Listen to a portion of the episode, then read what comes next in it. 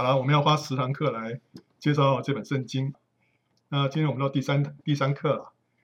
我们今天要看什么呢？这个是新旧约哈，分成这几个部分。今天我们要看历史书，历史书里面包括约书亚记，一直到以斯帖记，中间这几卷书都是历史书。那今天我们没办法全部看完，我们今天会看前面这四卷，从约书亚记一直看到撒母耳记。好，先看约书亚记啊。约书亚记，OK，我们上回有跟大家讲到说，以色列人他们从出埃及进到迦南，对不对哈？那他们先经过红海，然后经过旷野之后呢，再经过约旦河，就叫进到迦南地。埃及呢是预表，是象征我们在世界里面；迦南地呢是象征我们在基督里面。所以今天神把我们从埃及拯救出来，要进带我们进到迦南地，就是。把我们从这个世界拯救出来，要进到基督里面啊！所以在哥罗西书一章十三节说啊，他救了我们脱离黑暗的权势，把我们迁到他爱子的国里啊！所以在埃及的时候呢，我们是在黑暗的权势底下，在这个法老的压迫底下，在那边做砖，对不对哈？人生失去方向跟目标，但是他现在把我们迁到他爱子的国里，在哪里呢？在迦南美地。好，那过红海就是。象征受尽，对不对啊？那这个时候呢，我们在我们的地位上，我们的旧人就死了。经过红海的时候，我们的旧人死了。然后呢，当我们从红红海上来的时候呢，是我们里面有个新的生命活出来了。但是这个在地位上啊，地位上就是我们的身份上，我们现在我们的旧人已经死了。在身份上呢，我们现在有个新的新的人，所以我们现在是有天国子民的身份。当我们受尽之后，好，但是我们接下来还需要过约旦河。过约旦河的意义就是舍己的意思啊，这个约旦河好像是一个死亡的这个河啊。我们一经下去之后，我们这这个人啊就真正死了啊。这是让我们经历上啊，在经历真正旧人死、新人活的这个真理。等我们过了约旦河之后，我们才会有天国子民的实质啊。本来只是身份而已，OK，我现在有这个身份，但是我这个人说话、讲话，还有生活谈吐啊，这些各方面都没有这个。天国子民的那个气质啊，但是直到我们真正的过一个舍己的生活之后，我们这个人才会洋溢出、流露出一个基督徒该有的样子啊。所以，我们不是只受尽就好了，我们还要经过约旦河啊，过一个舍己的生活。当时这个约约书亚他们一群以色列人呐、啊，他们就说要进迦南地，他们从约旦河东啊，从这边准备要进去，这对面就是耶利哥城。好，当他们过约旦河的时候，那约旦河的水就分开了，水就一直退退退，退到上游这个地方，有个城叫做亚当城。这个城是圣经里面唯一在这边提到一次的，很很特别，对不对哈？呃，跟我们的始祖亚当一样的名字，这叫亚当城。啊，水到那个地方就停住了，啊，下面就是都干掉了，啊，他们就过了这个干地，过了这个约旦河，好。那这跟过红海啊，有一个很基本上有一个非常不一样的点。过红海的时候是水先分开，然后呢人才下去。过约旦河却是祭司他先把脚踏在河里面之后，那时候水才分开，所以这不一样。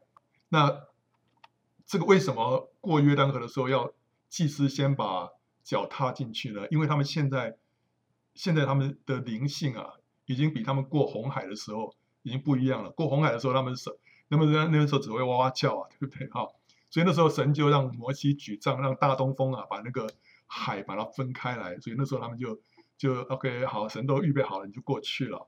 但现在呢，神要他们自己啊，在信心里面要跨出去啊，所以他们现在灵性有一些成长了。这个时候要在凭着信心啊，要顺服神。所以他们踏出这个信心的脚步来顺服神。这就是一个舍己的动作哦，把自己的害怕、自己的想法放下来，就是哦，那水不是还在吗？对啊，但是你脚就踏下去，踏下去之后，你就看到那个水就退开了哦，然后呢，一直退到哪里？退到亚当城了。这就意味着就是说啊，这从亚当救人这个势力啊就被止住了，那个水就停在亚当那个地方哦，就不能再过来了。所以救人被钉死的这个真理呢，在这里就成为一个实际的经历啊。啊、受尽是一次的，但是我们舍己是天天的。我们过红海一次过红海，我们就不需要再 再反复的来。但是过约旦河，我们当然是过去了，没错啊。但是问题是，约旦河所象征的含义啊，这个舍己呢，我们是要天天来经历的，不是说我舍己一次就就 OK 了，我就就永远住在迦南地。没有这个这个经历是我们天天要经历的，我们要天天过一个舍己的生活，让我们天天经历到我们的旧人死了，我们的新人复活的这个真理，这个实词啊，什么怎么个怎么个舍己法啊？就是说，我们要放下自己的喜好跟看法，选择顺从主的话，而且我们彼此顺服，这就是舍己。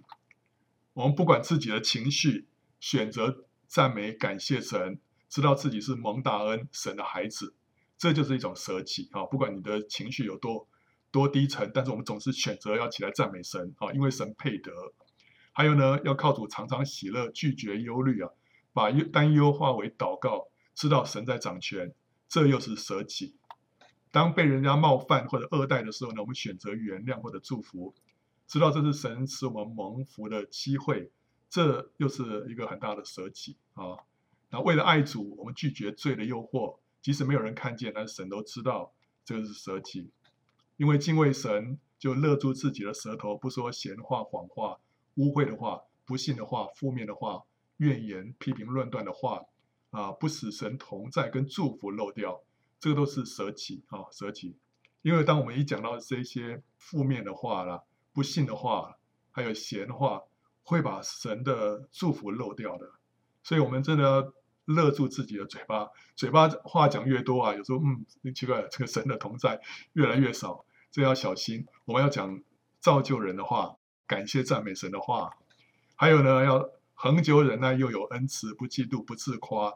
不轻易发怒，不计算人的恶，这是什么？这就是爱，对不对？哈，爱都是舍己了，爱都是舍己，对不对？啊，好，所以我们我们把自己放下来，我们选择遵行神的旨意，这个就是让我们的老自己死的一条道路。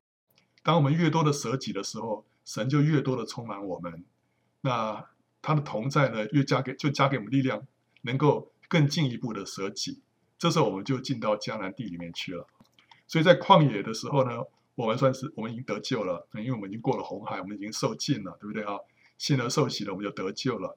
但是呢，我们一定要过约旦河，过一个舍己的生活，我们才是一个得胜的基督徒，才是一个得胜者。在旷野里面，我们是信徒了，对不对啊？但是到了迦南地呢，我们就真正成为门徒，因为主耶稣说：“不背着他的十字架跟从我的，不配做我的门徒。”所以做门徒要怎么样？要背着十字架跟从主啊！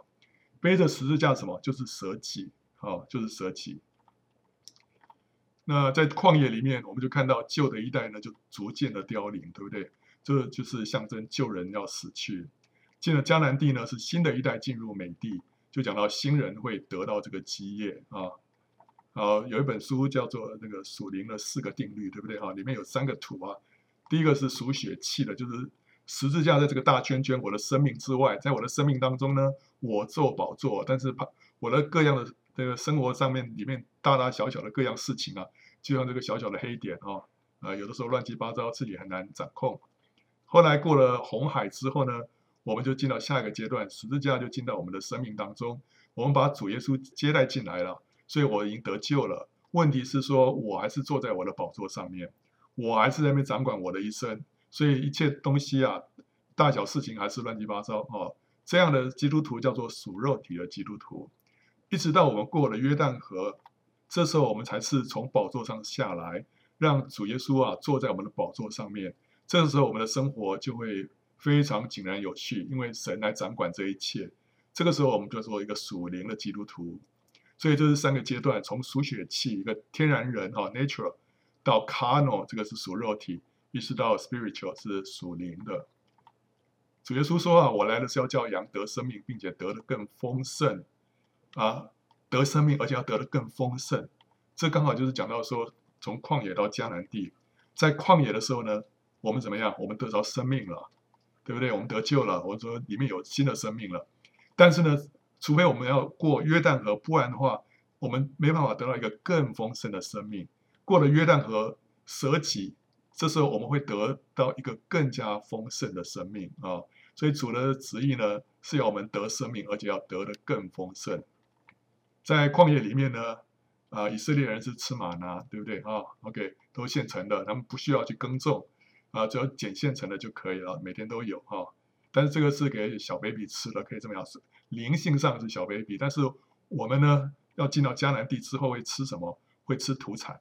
他们进了迦南地之后，玛拿就停了，这时候他们吃土产，土产就好多种啊，对不对？各式各样丰富的东西。但是问题就是说，你吃土产，你需要去耕种，你需要去花代价去做，去经营，对不对？哈。那这个就是说，我们需要过一个舍己的生活，我们需要真正的付代价跟随神。这个时候，我们就开始会吃到土产。这时候，你所你所领受到的基督啊。就不是那个小小的玛拿，玛拿也是象征基督，土产也是象征基督。但是呢，当你过一个舍己的生活，你所得到那个基督是更加丰富的基督啊！你会发现说，哇，原来基督远超过我过去所认识的，是这样的丰富，是这样的大有权能，是这样的大有恩典啊！所以那时候我们就开始吃土产，而且不是只吃一种土产，是各式各样的土产。就我们会开始经历到。耶稣基督各方面的丰富，好，所以进到迦南地是让我们非常兴奋的一件事情。好，我们可以吃各样的土产。那在旷野里面呢，我们可以说，我们这时候是喝那个灵奶，对不对？喝奶，因为我们是小 baby 啊。到迦南地之后，我们就吃干粮了，因为我们的身量成长了。那时候摩西啊，在旷野里面带领他们啊，从埃及出来之后，但是呢，神没有让他带领以色列人进迦南地。神让谁带领他们进迦南地啊？让约书亚啊，约书亚可以带领以色列人进迦南。为什么摩西不行？约书亚可以啊？当然，你说摩，因为摩西的时候，呃，用杖击打这个磐石两次啊，这个，对，没有错。但是这里面有有另外一层含义哈，因为摩西象征什么？摩西象征律法，约书亚是预表谁？预表基督啊。律法没有办法带领我们进迦南。基督才可以，人没有能力啊，靠遵行律法规条进入这个安息美地，就是迦南地啊。今天我在搜很多的那个宗教的疑问，能不能进到迦南地去领受基督那一切的丰富啊？没有办法，对不对？好，所以后来马丁路德发现哦，不能不能靠这个行这个许多的什么做好事啊，什么等等。我们今天只有靠着基督的恩典，我们才能够进去。所以，我有信靠。主耶稣基督的恩典，我们才能够进到迦南地里面，得着那丰盛的生命。所以这就是为什么约书亚可以带他们进去，但是摩西不行啊。神让摩西只是在外面远远的看一下，但是不能进去，因为他象征律法。只有象征基督的约书亚才能够带以色列人进迦南地啊。好，当他们进迦南地的时候了，左边这个迦南地啊，那以色列人他们从右边这边进来，对不对啊？过约旦河，那后，后来约旦河啊，河水就干了，对不对啊？那时候神让他们做一件事情啊，很特别，就是说从约旦河里面呢，他们要呃每个支派拿一个石，拿一块石头，然后呢把它拿到这个他们安营的地方，叫做吉甲，在迦南地这个地方，他们第一个晚上过夜的地方叫吉甲，把那十二块石头堆起来，做一个纪念，说这个就是神那时候带我带领我们过约旦河。那同时呢，他说在那个约旦河的中间呢、啊，就是本来祭司站在河床的当中的所站的那个地方呢，另外立十二个石头啊，在那个地方啊。后来当水啊重新漫过的时候呢，这水就把这个十二个石头淹在水底下，对不对哈？那这什么意思啊？啊，是做个纪念没有错，但是它有另外一层含义。被水淹在河底下的这十二个石头呢，就象征我们的什么？我们的旧人，我们的旧人呢，在经过了约旦河之后被埋葬了。那过了约旦河进到迦南地之后，在机甲里面这十二个石头象征我们的什么？我们的新人是复活的新人。经过了约旦河之后，从水里面起来复活的新人。所以你看到这个约旦河啊，跟这个死而复活啊，这个旧人跟新人啊，你看在这些地方一再的出现，对不对？哈，啊。所以，哥林多后书五章十七节说啊，若有人在基督里，他就是新造的人，旧事已过，都变成新的了。在哪里成为新造的人呢？在基督里，对不对哈？那在基督里，基督是在什么地方啊？这个就是迦南地所说的。迦南美地就是象征在基督里，对不对？哈，所以当他们进到迦南美地之后，他们就变成什么？新造的人，对，所以为什么这边在吉甲这里啊，堆了十二个石头，就表示说，现在他们已经过了约旦河，他们现在是一个新造，啊，是一个新造，旧事已过，都变成新的了，旧人已经埋在水底下了，已经死了，所以这就是一个宣告。好，他们在吉甲呢，他们就行割礼，啊，行割礼就行割礼，就是这个男子啊，他们要把那个包皮哈、啊，然后割掉，这个象征象征什么？象征我们这个肉体啊。要被割掉啊！我们这个肉体就讲到我们的旧人了，一样。你看这个地方又讲到旧人要死掉啊，所以这是一个仪式，要行割礼。之后，约书亚就遇到一个人，哇，那个知道他是原来他是耶和华军队的元帅，是一个天使。那那个天使跟他讲说：“你现在要把鞋子脱下来，因为说你脚所站的地方是圣地啊。”所以他就把鞋子脱下来。他本来约书亚问他说：“你来是要？”帮助我们还是帮助我们敌人的？他说：“我也不是帮助你，我们也我也不是帮助你们敌人，我是来是要做耶和华军队的元帅。意思就是说，他要来做做带头的哦，不是来做帮忙的，他是要带领他们带领他们往前的。所以，这个让约书亚他就呃俯伏在地，就把军队的主权交在他手中，然后他们下一站就可以来攻打耶利哥。这在属灵的含义来说，哈。”这个在吉甲行割礼，就是十字架对付我们的肉体，因为割礼就是把我们的肉体割掉。那今天在灵里面呢，我们今天不是受一个肉体的割礼，我们乃是是灵里面、心里面受割礼。借着什么？借着十字架，十字架就是要对付我们这个己，所以我们舍己就是让十字架来对付我们的肉体，把我们这个肉体致死。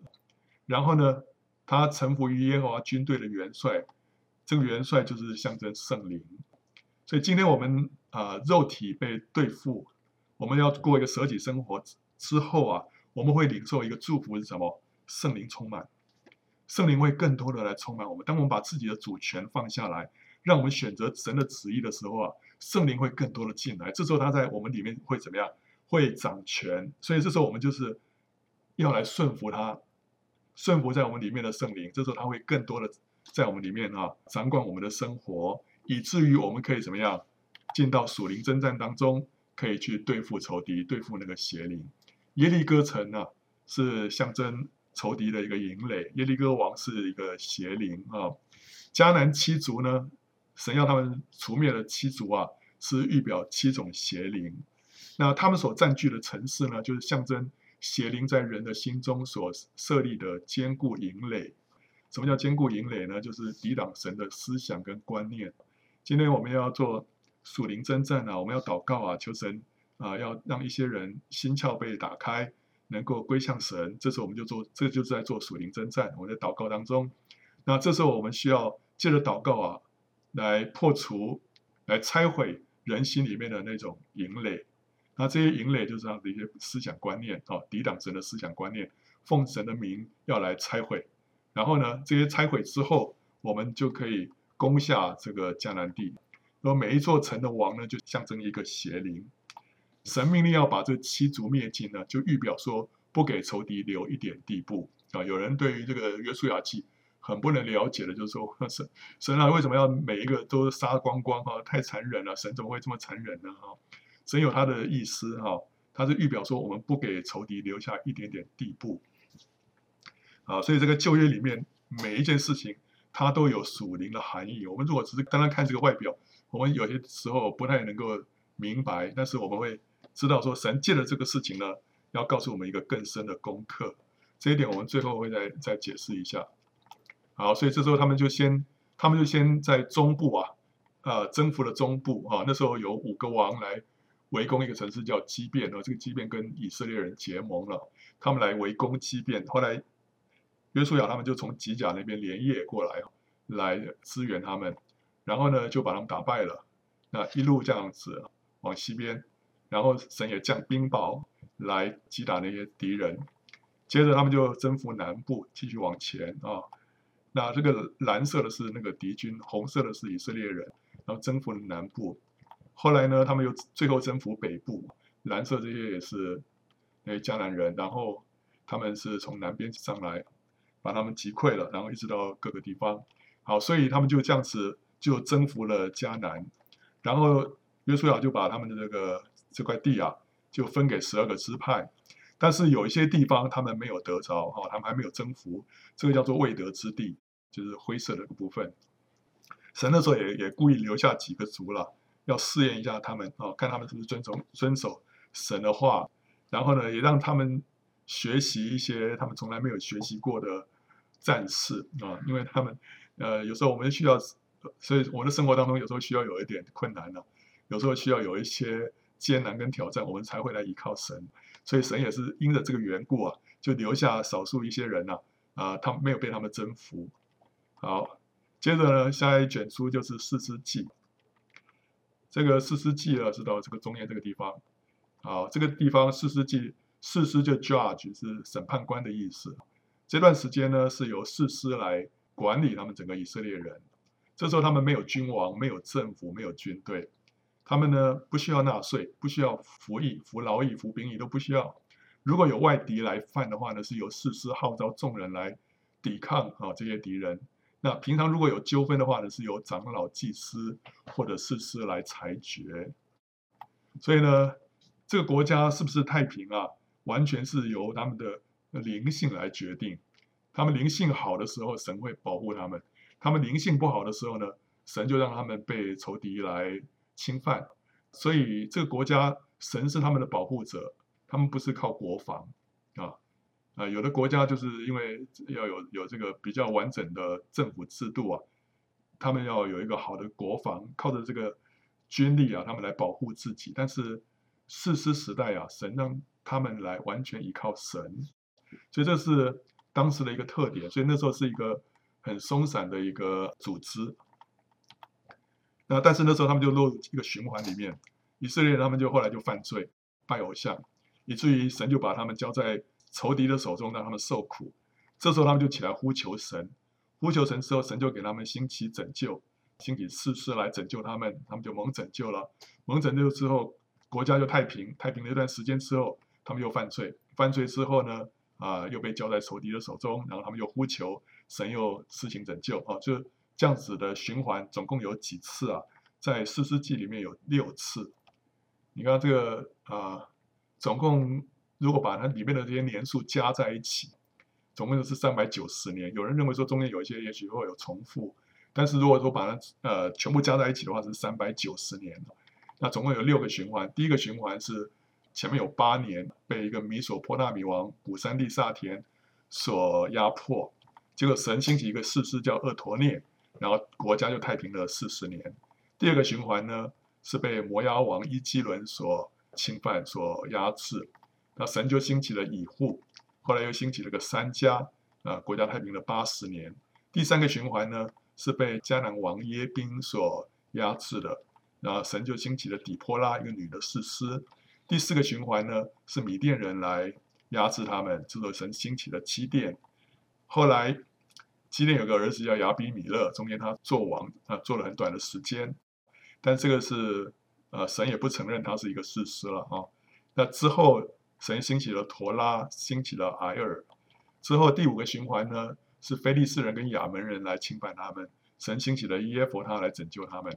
后来有几个比较小的士师，这个红深红色的是比较，呃，他的事迹记载的比较多的，这个比较浅的这个是比较小的士师哦，他们记载的比较简略，以比赞、以伦跟押顿。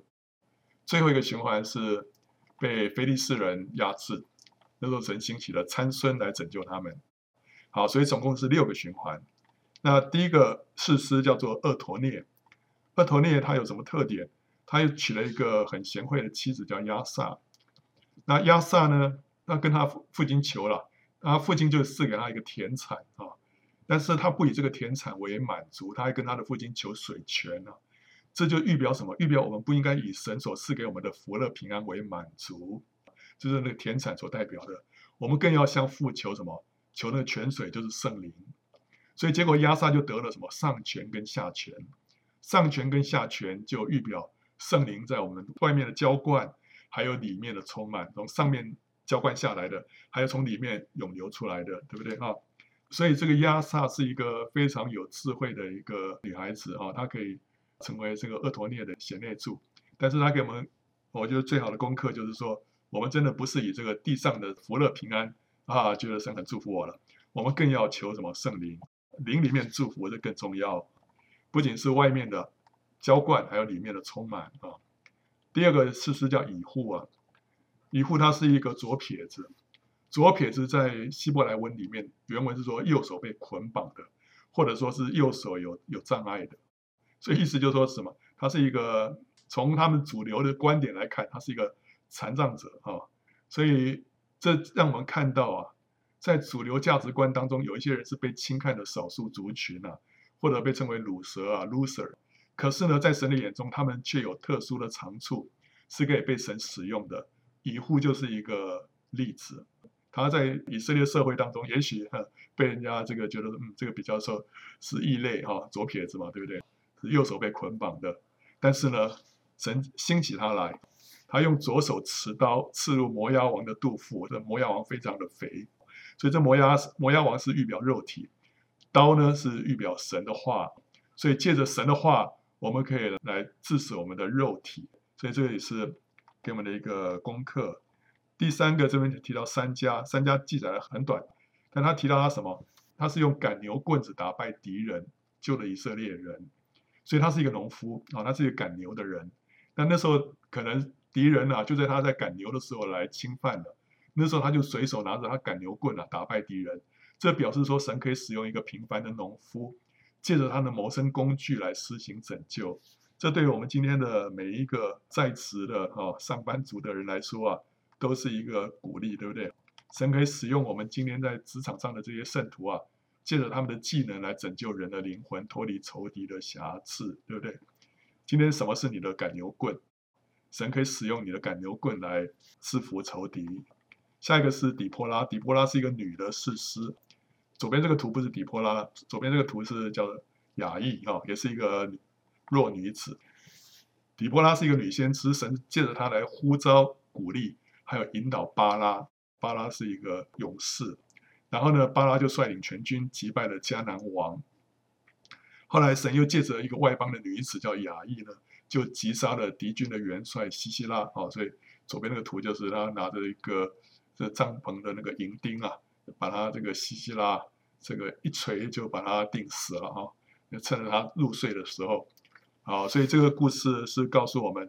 神会使用那些柔弱的女子，女子啊，为他成就大事，对不对？哈，不管是底波拉也好，雅意也好，都是女子。为什么呢？因为神找不到合适的男子可以用。所以你看到前面这几个啊，从这个以户开始是一个左撇子，三家是一个农夫啊，底波拉还有雅意都是弱女子。神使用这些人来拯救以色列人。那第四个呢是基甸。基甸他是一个小老百姓，但是他率领了三百个人就击败了十三万五千个敌军，这是在士师记里面非常呃经典、非常戏剧性的一个故事。居然用三百个人就，而且他们的武器很特别，就是号角、还有火把、还有那个一个瓶子，很奇怪的。他的一生啊，基甸的一生，我们可以看到他的记载有三个阶段。第一个阶段是他蒙召。那时候神向他显现，呼召他起来拯救以色列人。基甸在在当时他自己是一个非常殷勤、认真、警醒、脚踏实地的一个人。当敌人来侵犯他们的时候，他那时候在酒窖里面打麦子，啊，那是就是很辛苦的一件事情，而且很隐秘的啊，怕被那些东西被敌人看见，所以他那时候是一展现出他是一个很殷勤而且认真、警醒、脚踏实地的人。然后他在暗中的舍己跟中心，神都看见，神就盯着他看，盯着他注视他说：“你靠着你的这个能力啊，去拯救以色列人哦。”所以神都注意到他的一举一动。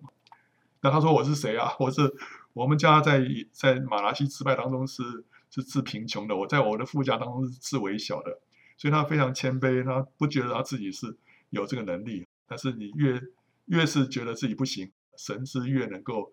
把能力加给你，所以到第二个阶段就是他奉献，神就要让他割舍亲情，让他站在神这边。他们的父亲做了一些偶像，结果神叫他把那些偶像除掉，所以他就他就真的去除掉那些偶像，结果那些乡亲呐，哇，就要要把他治死，结果神就保护他，让他的父亲出来说话，帮他说话，所以神呢会保护这些顺服他、向他忠心的人。你的责任只要顺服就好了，至于后果怎么样，神会负责。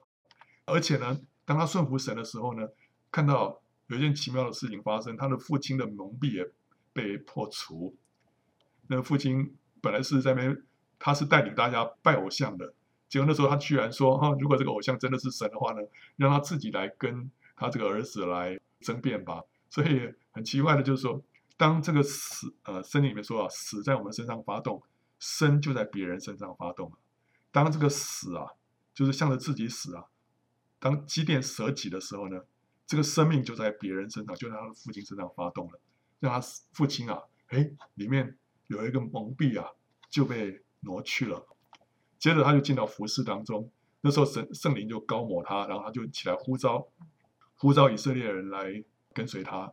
但是后来神让他做一件事情啊，把那些人啊，从这个两万两千人啊，一直筛选，筛选剩下一万人，再剩下三百个人啊。啊，他心里头这个七上八下，哇，这样对吗？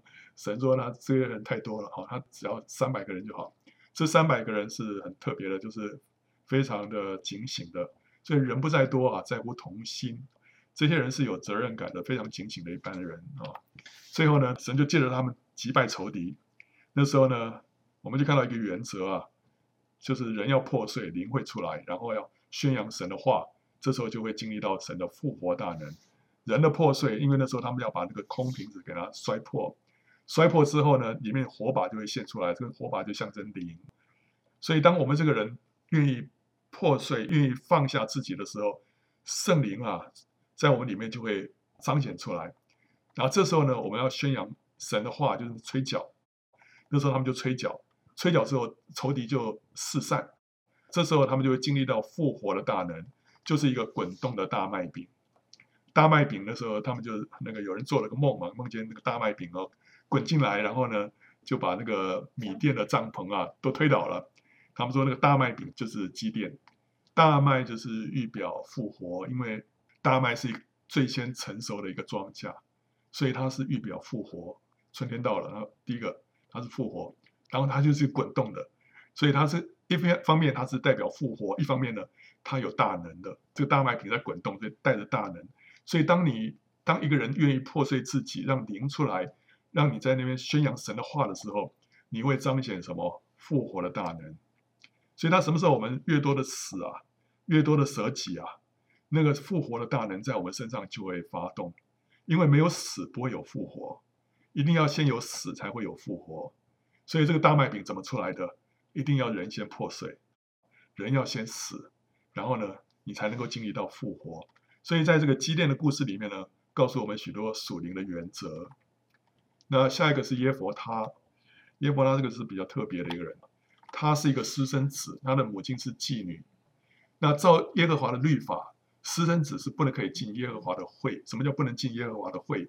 就当以色列人他们不是有节期啊，他们要去聚集啊，到神的面前去过节啊什么的，有那些召集那些大会，对不对？哈，在这种场合，这些私生子是不能参加的。因为他们那是朝见神的，那私生子等于是他们身份是不对的人，是这个来源是污秽的，所以他们是没有资格进耶和华的会的。但是神却使用耶弗他来拯救以色列人，哎，这不是很奇怪的一件事情。而且不仅这样子，后来当他打赢了之后啊，他的女儿出来迎接他，那时候他曾经许了一个愿，说谁第一个出来迎接我，我就把他奉献给神。后来居然是他的独生女。就他，你看这个图，就是他那边撕裂衣服啊，然后就非常痛苦啊。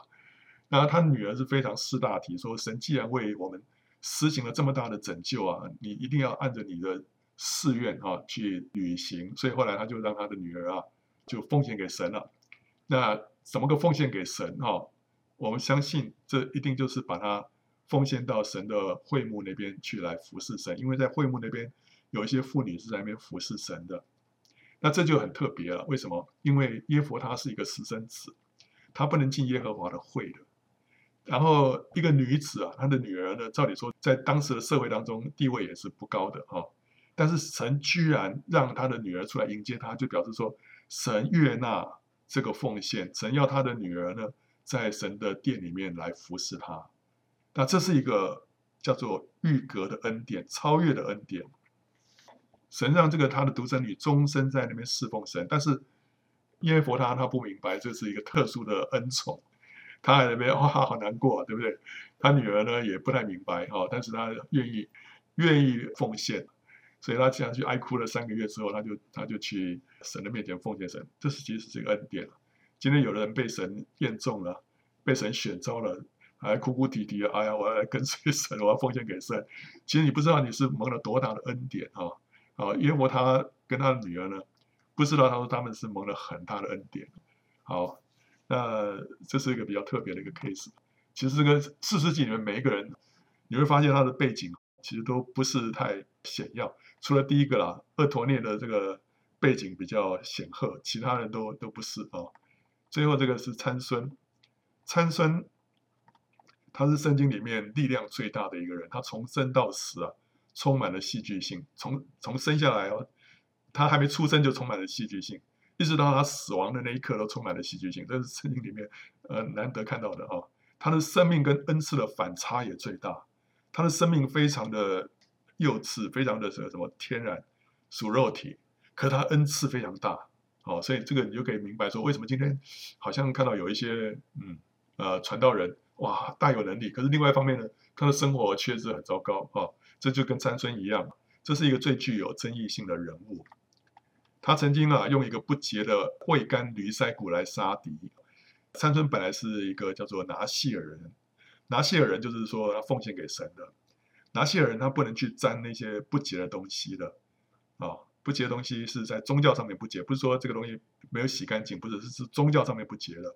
那这个不洁是包括这个这个驴腮骨、未干的驴腮骨，因为它是什么？它是驴子的尸体，那时候还没有干透，所以这是这在这是一个尸体啊，这是不洁的，宗教上是不洁，他他不能去碰的。结果后来因为他没办法，那时候敌人在那边、呃、包围他，所以那时候他就随手拿这个东西啊。来击杀仇敌，而且一下杀了很多人，所以真的神借着这个一个未干的驴腮骨啊，来拯救了他。可是这里头啊，你觉得奇怪，为什么为什么我有这个故事呢？因为这也暗示了神他自己的一个处境啊。神他今天也是没办法，他被迫使用一个不洁的器皿来拯救他的百姓，因为没有一个洁净的器皿他可以用，对不对？呃，参孙的时候手边没有一个。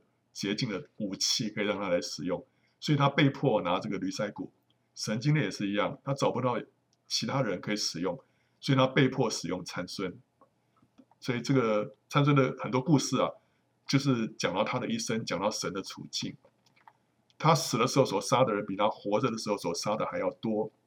他创下圣经当中一次杀敌人数最多的记录，就一次杀了三千个人，而且是在。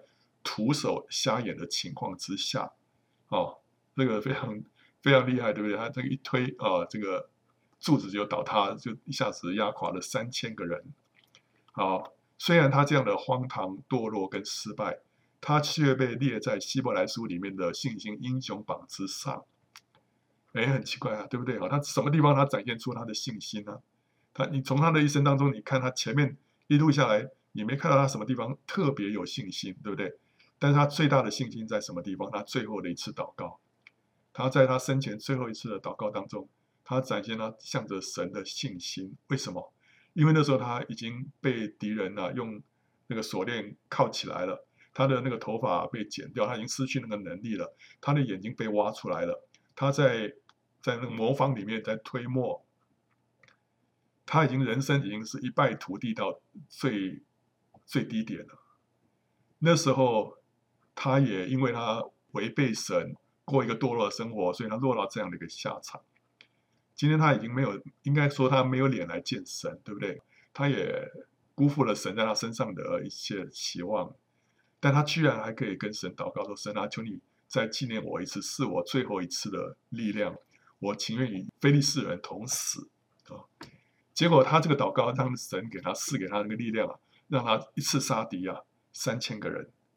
为什么？为什么神被这个祷告触动？因为一个人可以好像失败到这个地步，但他对于神的什么？对于神的慈爱，他没有怀疑，他相信神还是可以听他的祷告，神愿意接纳他这样的一个失败的人，这样的一个信心呢、是超越很多人的理解，对不对？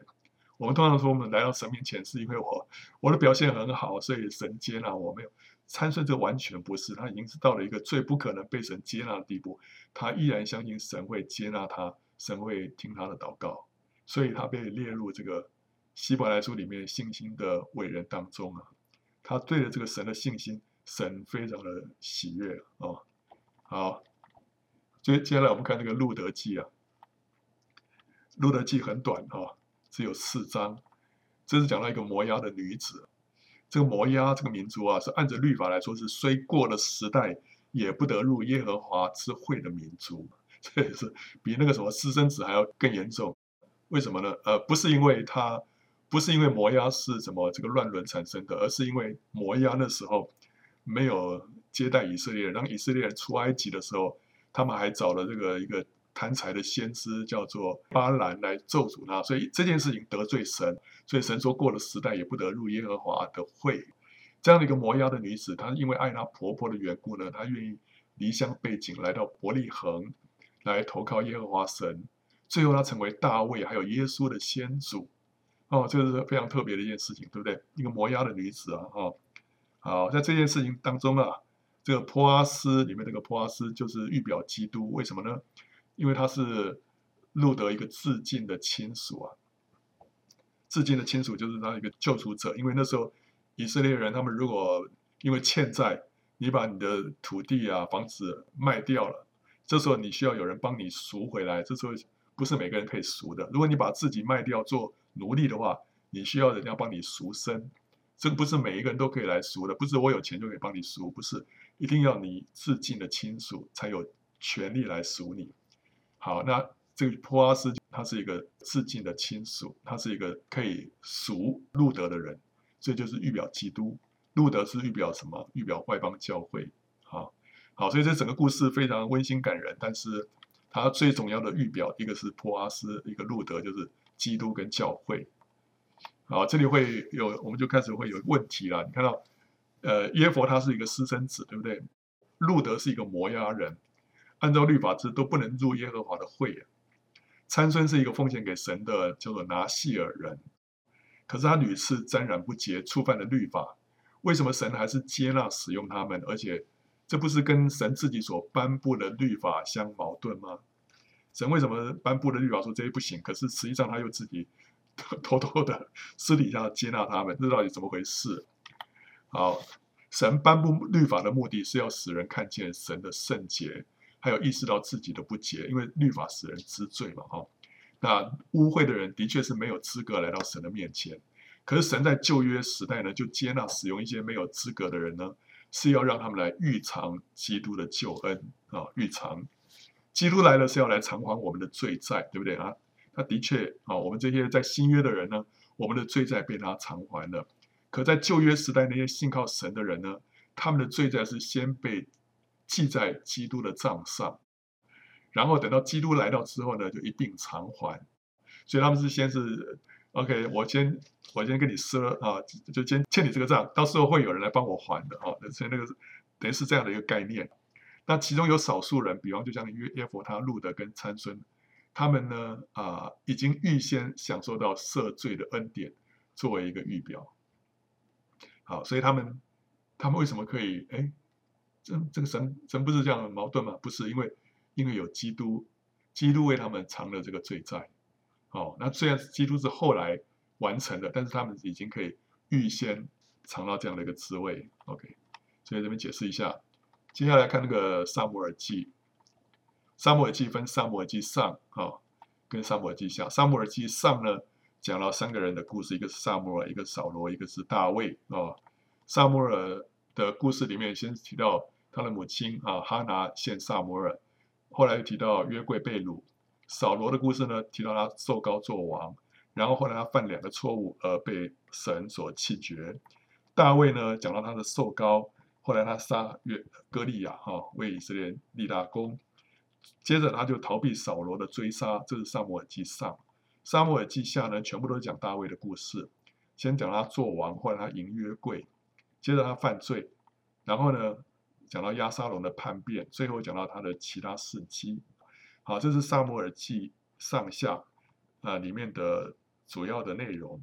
先看这个哈拿献撒母耳啊，那时候哈拿不孕啊，所以他就在神的面前了，跟神苦苦哀求啊啊，求了好几年都没用，到最后他就迫不得已怎么样？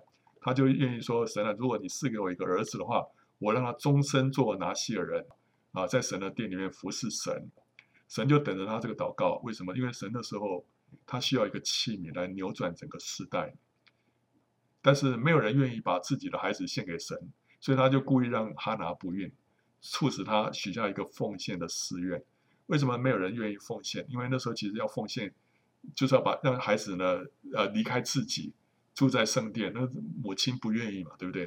而且那时候的圣殿里面，呃，环境很差的哦，那个祭司啊，生活非常的糜烂，所以没有人愿意把自己的孩子送到火坑里面去了。但是哈拿没有办法，他到最后只好这样祷告了。结果神就等着这个祷告啊，结果后来他，哎，神果然给他一个孩子，这个就送到圣殿里面，让以利啊来调教他。那当然，神也没有亏待这个哈拿，后来让他生了好几个。但是他奉献撒摩尔到圣殿的时候啊，到会幕了，那时候他里面被圣灵充满了，就就讲了一篇啊很有启示性、很有预言性的一首诗啊，它里面真的充满了喜乐。所以当他实行神的旨意的时候啊，它里面不是歌声，它里面是充满了喜乐。后来这个撒母耳就成为一个承先启后的关键人物。他结束士师时代，带进王国时代。他的祷告使全以色列人啊，全家倾向神，所以这是一个非常重要的一个人物。那因为神找不到，所以你看，你看神神非常缺器皿，所以那时候他他不得不使用一些很奇怪的人，很奇怪的人啊，像参孙也是一个，对不对哈？好，因为神没有办法，那时候参孙的父母亲也是生不出孩子来了。神为了要要找到一个器皿，所以就让让他们不孕。后来呢，就是让他说：“OK，这个孩子生下来要做拿西尔人哦。”哦，他们就答应了，所以让参孙做拿西尔人。问题是，他做的这个缺牙掉齿，对不对啊？哦，但现在这个又是一个萨摩尔，也是一个拿西尔人哦。那但萨摩尔这个人就非常忠心，他真的是改变那个时代。后来呢，他就渐渐长大，后来神就对他说话，对不对？神的时候越过失职的大祭司以利，直接对孩童撒摩尔说话。本来那时候啊，耶和华的言语稀少在那个时代当中了。但自从撒摩尔被神兴起来之后啊，神的话就多多的临到他。所以以色列人后来就就知道神立撒摩尔做他的先知。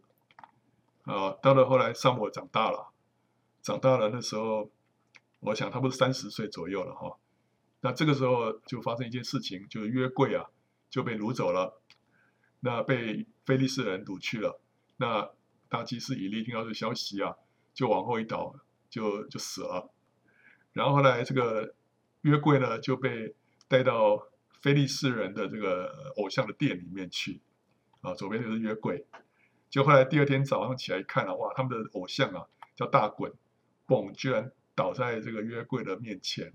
第一天他们就把他扶起来，第二天再去看又倒下来，而且这次呢。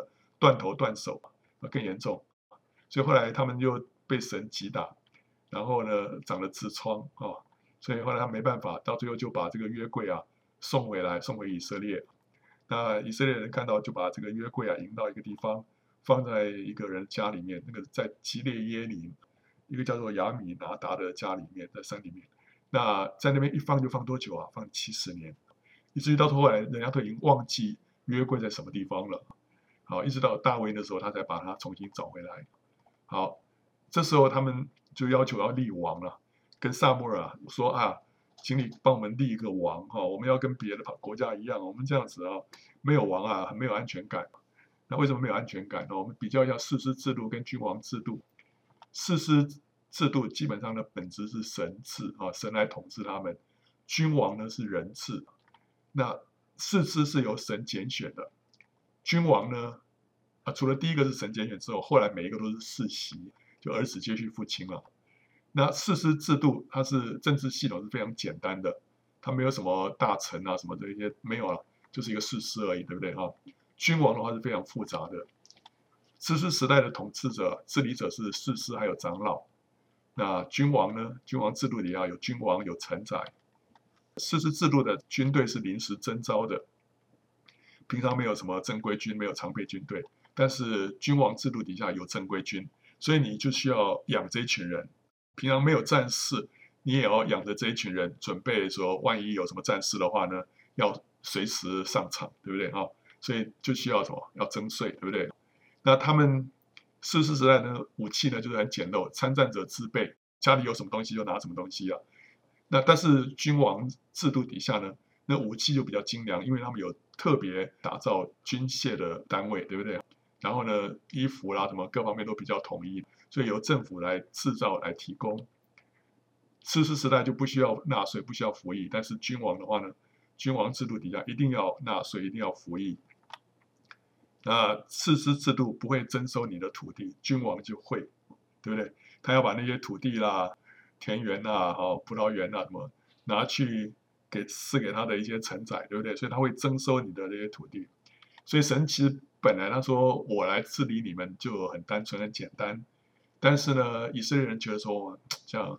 没有安全感啊，没有安全感。人家国家都有军队，我们国家没有军队，到时候 临时凑在一起，觉得越想越不放心啊，所以他们就要求啊，说要呃设立君王。所以这是两种路线。士师制度呢是生命树的路线，就是完全靠神，靠神保护啊。那君王制度呢是分别善恶树的路线，就是什么？靠自己，对不对？靠自己的力量，靠自己的武力来保护自己。那当然，他们就看到说，哦，呃，还是看得见的，他们比较信得过。靠神有点需要靠信心，就是 觉得是没有安全感，所以他们就要求要立君王。那撒母耳当然不高兴了哈，但是后来神说他们要君王，你就帮他们设立吧。这当然也是成全神的另外一方面的美意啊。因为神要借这个君王呢，也要用来预表后来的基督。基督是我们真正的君王。好，后来他就先拣选了扫罗。啊，扫罗这个人哇，非常高大，啊，外表看起来就是非常显眼啊，就是一个很高大、英俊、挺拔的一个年轻人。其实他就是预表我们的旧人啊，我们那个天然人就是非常非常大，肉体很大。但后来他犯了两个错误而被神弃绝。第一个是在吉甲那时候敌军来威胁他们，那时候他擅自献祭，这献祭本来不是他的权利，是撒母耳来献祭，但是他因为看到敌军来啊，他他自己的底下的老百姓啊散去，所以他就紧张了，所以他就擅自献祭。就撒母耳说：“你你错了，你为什么没有等我到呢？”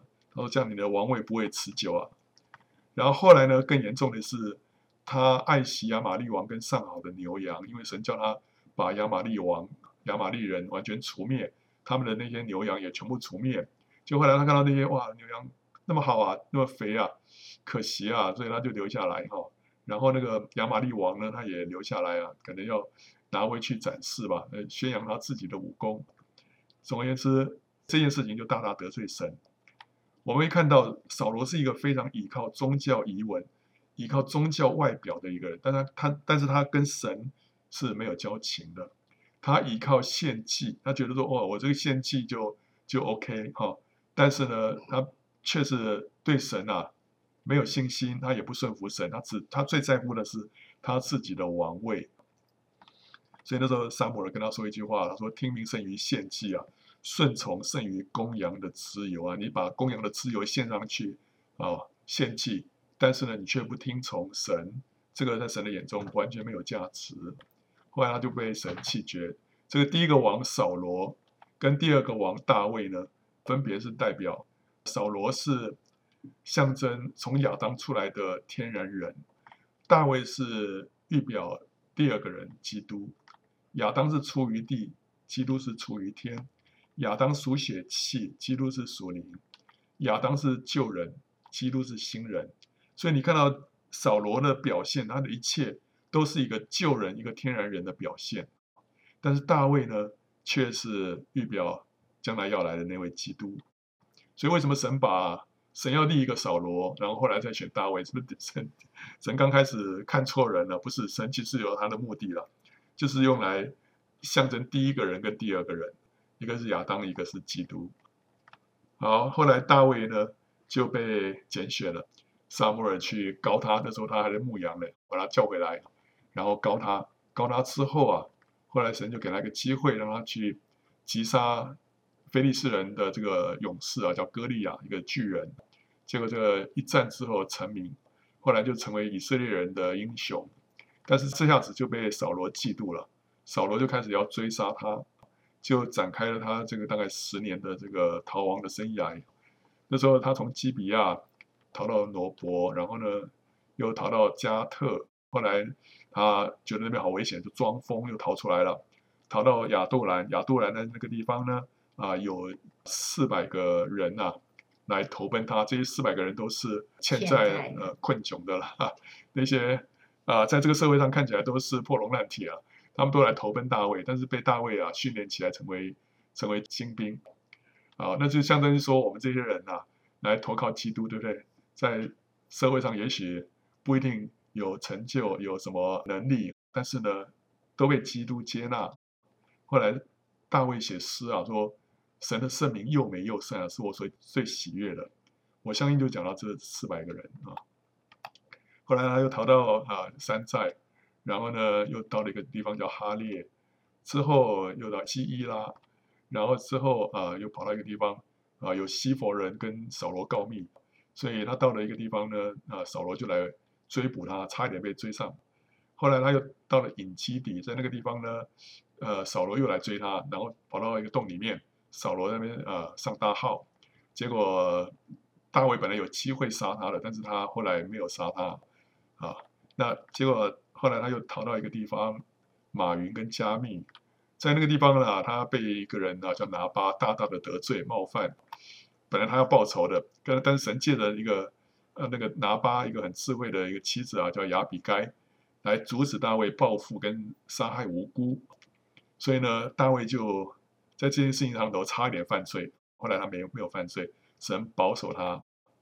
然后呢，接着他又到了哈基拉山，在那个地方呢，又第二次有机会能够杀扫罗，但是他又阻止了旁边跟他一起去的那个同伴呢、没有把他扫罗给杀了。所以他两次放过扫罗，为什么？因为他不敢得罪神。他说扫罗是神的神所立的王啊，是一个受膏者，他不敢去动手碰他，所以他。原本可以自己缩短他自己受苦的年日啊，但是他把这个主权交给神。后来他最后就逃到加特，因为他想说哇，在以色列境内啊，他这样下去迟早有一天会被被扫罗追上，那缺乏信心，他就逃到加特。后来那个加特王呢，给他一座城叫喜格拉，他就住在那边啊一年半之后呢，啊、呃，才结束他的逃亡生涯。他逃亡了至少有十年之久啊，大概从二十岁到三十岁这段时间，神在这段时间里面熬炼他的信心，塑造他的品格，使他成为合神心意的器皿，能够为神来执掌王权。所以这十年对他来说不是突然，真的是神在熬炼他。那接着后来这个扫罗呢，在战场上啊，被那个非利士人打败，后来他就自杀就死了，然后大卫就做王。做王之后，他有一件很重要的事情，就是他把约柜迎到耶路撒冷。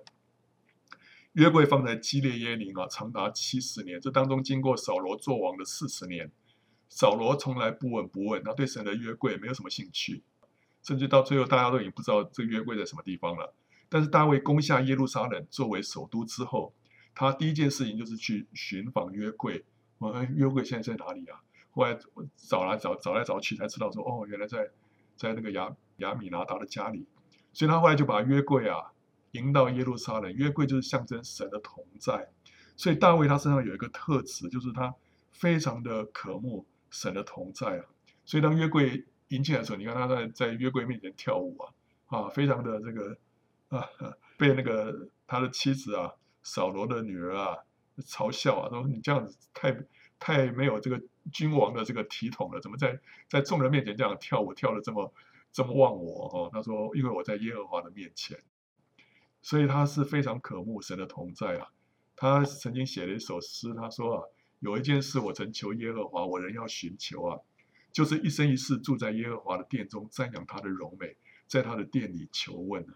这是大卫心里面的渴望啊，他要住在神的殿中，而且他要在殿里面瞻仰他的荣美，所以他他很啊热切的盼望他把这个神的同在啊。迎到耶路撒冷，而且他甚至要为神建殿啊！但后来神跟他说：“你的心意很好了，但是呢，这个事情是要让你儿子来做的，不是你做啊。”但是他这个心意是神非常喜悦，所以所以神就应许他说：“你既然有心要为我建殿啊，建我的 house，那我就要祝福你，要坚定你的 house，你的王室啊，直到永远啊！”所以大卫在想说：“哇，我是谁啊？”神居然要建立我的王王位到永远，那这个当然是预表将来的基督，基督的王权要到永永远远。后来他可惜啊，后来犯罪，有一天睡午觉啊睡到傍晚，就看到呃远方那边有人在洗澡哦啊，原来是一个美女，后来就跟他犯罪，后来呢甚至于把她的丈夫给杀了，结果后来就被这个一个先知叫拿单啊责备。那当一责备他之后，他就认罪悔改。那但是从此刀剑就不离他的家。结果后来他的家里面又出了一些事情，亚沙龙叛变，为什么呢？因为他大卫的大儿子叫暗嫩，左边这个，后来就强暴了这个他的这个亚沙龙的妹妹啊，其实就是暗嫩的同父异母的妹妹啊。结果这个亚沙龙就为他妹妹报复，后来把这个暗嫩给杀了。杀了之后呢，这个大卫就。就冷落这个押沙龙，押沙龙后来就啊、想办法，后来结果后来自己呢就开始为自己造势，造势之后呢就开始叛变，叛变之后大卫就逃亡，逃亡，他在逃亡的过程当中，大卫就写了很多的诗歌，他一生当中写的诗歌里面最多的诗歌，他就在这短短的几个月当中所写的啊，因为那时候他的苦难非常的非常的大，是自己的儿子来追杀他，后来那个。亚沙龙自己呢，呃，下场很糟啊。他后来就在森林里面，头发被树枝挂住了，然后呢，后来就被杀了啊。所以就结束了这场叛变。啊，这是大卫晚年的事情。最后呢，就讲了其他的事迹，其中有一个包括他讲到他的一些勇士们啊。这里头呢，有有三个特别有有三个勇士是冒死为他打水的。呃，你会想说，哎，为什么他提特别提到这个事情？他们都讲到说，这些勇士们有什么样的伟大的显赫的那个攻击啊，这个击杀了多少个仇敌？但是唯独有一件事情，就讲到说，他们只不过是为大卫去打水，让大卫喝。那这件事情居然被记下来。但这件事情我发觉啊，跟那个呃新约的另外一个故事很像哈，就是媲美为主倒香膏的玛利亚，对不对啊？玛利亚她为什么会倒香膏给主啊？因为他听到主耶稣，他坐在主的脚前听他讲话，对不对哈？所以他知道主快要受害了，所以他就趁着他机会，把他的香膏最宝贵的香膏倒在主的身上。主就说：“你们到什么地方传福音，都要讲这些事情啊。”那这三个勇士呢？为什么跟玛利亚类似？因为他们听到大卫的心声。大卫说：“哎呀，巴不得有人从那个伯利恒的井旁边帮我打水啊！”结果别人都把这个话当做耳边风。他说：“大卫，你这是心里在想什么？那个那个地方是仇敌在那边盘踞的地方，你要去喝那边井水，这个开玩笑。”但是有这三个勇士，他听进去了，所以他们冒着生命的危险呢，就真去打水。结果后来打回来之后，大卫不敢喝，然后这是他们的他们的血啊，他们的生命所换来的。但是因此，这三个人被列为说最尊贵的。所以今天我们在神的国度里面啊，我们要成为一个什么？认真听主的声音啊，顺服主的人，我们能够摸着神的心意。这比起你做很轰轰烈烈的伟大事迹呢，可能更摸着神的心。好，所以我想这个三个勇士可以给我们这样的启示。我想最后一个问题啊，因为我们看到那个约书亚记里面不是杀了很多人嘛，哈，所以很多人问说，为什么神在旧约时代杀这么多人呢？神不是爱世人吗？我想应该这样讲，旧约里面的人物呢，好像是一出戏的演员，有正派有反派，有的长寿有的短命。神是那个导演，要借着这一出戏呢，让后来的世人认识神跟他的法则，进而得着永恒的福分。所以，为着人类最大的福祉呢，有些人在神的计划当中是需要被杀的，正如同主耶稣自己也要被杀一样。那些被杀的，并不代表说神就少爱他们，因为神的观点跟人不同。神着眼于灵魂的永恒，人呢，只着眼于肉身短短的几十年。人活了十年就早逝，跟活了百年才寿终正寝，在神的眼中都是一样非常短暂的。就好像在数学里面，跟无限大相比，一跟一千是没有什么差别一样。所以重点不是一个人在地上活了多久。是不是平安康泰？这些与灵魂在永世里面所受的福乐或者刑罚相比是微不足道的。所以呢，我们不能用一个人在的一生当中是不是一帆风顺、飞黄腾达、长命百岁来衡量神是不是爱他。神的爱是显明在他甘愿降卑舍己，拯救我们这些如同蝼蚁的罪人，使我们不至灭亡，反得永远的生命。神在乎的是我们永恒的福祉。一个人如果因为被杀，以至于一生少犯许多的罪，结果在永世里面少受许多的苦，这岂不是神对他更大的怜悯吗？因此，神神极大的智慧啊，他就安排旧约里面的一些人，包括埃及人、迦南人跟以色列人死于非命。这当中有一些是罪有应得的恶人，有一些人是受到波及的无辜婴孩。但是重点是故事并不是停在这里，在永世里面，神会按着公义。来审判个人，那时候才是最终的结局。到时候不会有任何一个人说自己是冤枉的，说神不够爱他。那个时候，每一个人都会承认，唯有神是最公义，也是最慈爱的。神的愚拙总比人智慧，神的残忍也比人更加的慈爱。我们怎么能够质疑他的作为呢？